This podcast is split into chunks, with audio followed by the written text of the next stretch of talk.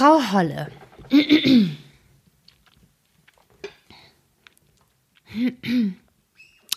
Eine Witwe hatte zwei Töchter.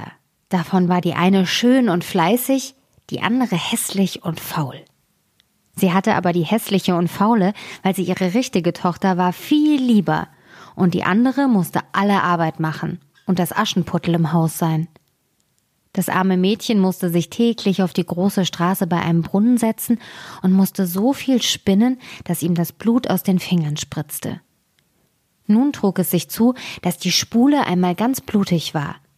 Da bückte es sich damit in den Brunnen und wollte sie abwaschen.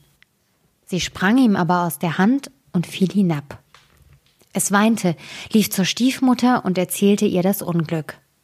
Sie schalt es aber so heftig und war so unbarmherzig, dass sie sprach Hast du die Spule hinunterfallen lassen? Dann hol sie auch wieder herauf. Da ging das Mädchen zu dem Brunnen zurück und wusste nicht, was es anfangen sollte. Und in seiner Herzensangst sprang es in den Brunnen hinein, um die Spule zu holen.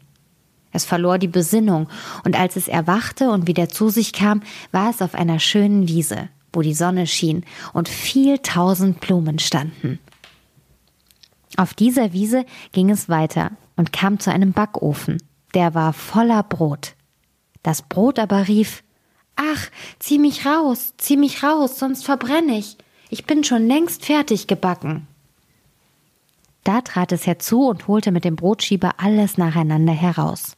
Danach ging es weiter und kam zu einem Baum, der hing voll Äpfel und rief zu ihm Ach, schüttel mich, schüttel mich, wir Äpfel sind alle miteinander reif. Da schüttelte es den Baum, dass die Äpfel fielen, als regneten sie, und schüttelte, bis keiner mehr oben war. Und als es alle auf einem Haufen zusammengelegt hatte, ging es wieder weiter. Endlich kam es zu einem kleinen Haus. Daraus guckte eine alte Frau. Weil sie aber so große Zähne hatte, bekam es Angst und wollte weglaufen. Die alte Frau aber rief ihm nach Was fürchtest du dich, liebes Kind? Bleib bei mir. Wenn du alle Arbeit im Haus ordentlich tun willst, dann soll's dir gut gehen. Du musst nur Acht geben, dass du mein Bett gut machst und es fleißig aufschüttelst, dass die Federn fliegen. Dann schneit es in der Welt. Ich bin die Frau Holle. Weil die Alte ihm so gut zusprach, fasste sich das Mädchen ein Herz, willigte ein und begab sich in ihren Dienst. Es besorgte auch alles nach ihrer Zufriedenheit und schüttelte ihr das Bett immer gewaltig, dass die Federn wie Schneeflocken umherflogen. Dafür hatte es auch ein gutes Leben bei ihr, kein böses Wort und jeden Tag gekochtes und gebratenes. Nun war es eine Zeit lang bei der Frau Holle. Da wurde es traurig und wusste anfangs selbst nicht, was ihm fehlte. Endlich merkte es, dass es Heimweh war. Obgleich es ihm hier viel tausendmal besser ging als zu Hause, hatte es doch Sehnsucht danach. Endlich sagte es zu ihr, ich habe den Jammer nach Hause gekriegt, und wenn es mir auch noch so gut hier unten geht, kann ich doch nicht länger bleiben. Ich muss wieder hinauf zu den meinigen. Die Frau Holle sagte, es gefällt mir, dass du wieder nach Hause möchtest, und weil du mir so treu gedient hast, will ich dich selbst wieder hinaufbringen. Sie nahm es darauf bei der Hand und führte es vor ein großes Tor. Das Tor wurde aufgemacht, und als das Mädchen genau darunter stand, fiel ein gewaltiger Goldregen, und alles Gold blieb an ihm hängen, so dass es über und über davon bedeckt war. Das sollst du haben, weil du so fleißig gewesen bist, sprach die Frau Holle, und gab ihm auch die Spule wieder, die ihm in den Brunnen gefallen war. Darauf wurde das Tor verschlossen und das Mädchen befand sich oben auf der Welt, nicht weit vom Haus seiner Mutter. Und als es in den Hof kam, saß der Hahn auf dem Brunnen und rief Kikeriki, unsere goldene Jungfrau ist wieder hie. Da ging es hinein zu seiner Mutter, und weil es so mit Gold bedeckt ankam, wurde es von ihr und der Schwester gut aufgenommen. Das Mädchen erzählte alles, was ihm begegnet war, und als die Mutter hörte, wie es zu dem großen Reichtum gekommen war, wollte sie der anderen, hässlichen und faulen Tochter gern dasselbe Glück verschaffen. Sie musste sich an den Brunnen setzen und spinnen.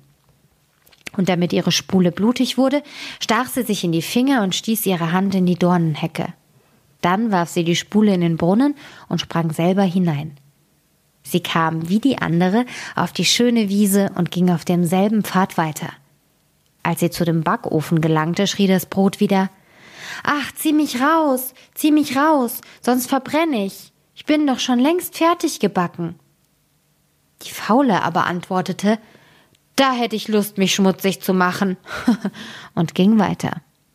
Bald kam sie zu dem Apfelbaum, der rief Ach, schüttel mich, schüttel mich, wir Äpfel sind alle miteinander reif. Sie antwortete aber Du kommst mir recht, es könnte mir einer auf den Kopf fallen, und ging damit weiter. Als sie vor Frau Holles Haus kam, fürchtete sie sich nicht, weil sie von ihrer großen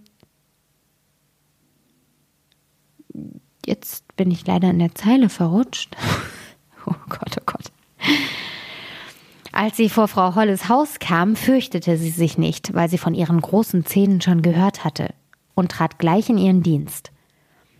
Am ersten Tag tat sie sich Gewalt an, war fleißig und folgte der Frau Holle, wenn sie ihr etwas sagte, denn sie dachte an das viele Gold, das sie ihr schenken würde. Am zweiten Tag aber fing sie schon an zu faulenzen. Am dritten noch mehr, da wollte sie morgens gar nicht aufstehen. Sie machte auch der Frau Holle das Bett nicht, wie sie es gehörte, und schüttelte es nicht, dass die Federn aufflogen. Das wurde die Frau Holle bald müde und sagte ihr den Dienst auf. Die Faule war damit zufrieden und meinte, nun würde der Goldregen kommen. Die Frau Holle führte auch sie zum Tor. Als sie aber darunter stand, wurde statt des Goldes ein großer Kessel voll Pech ausgeschüttet.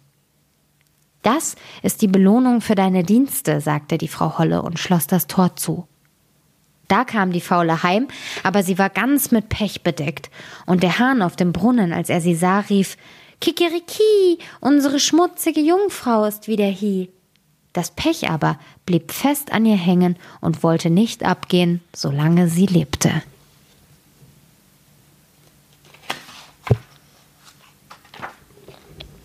So, jetzt brauche ich eine kurze Pause.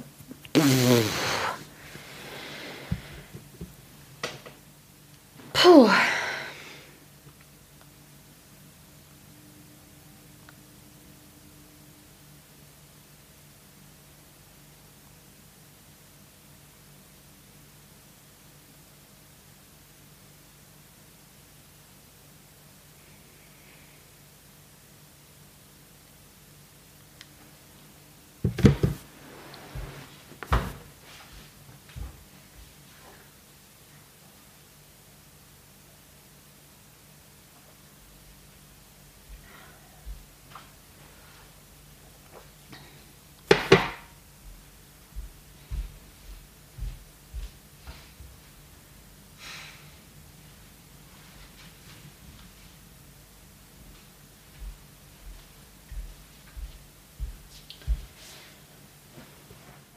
Glaube, ich kann nicht mehr.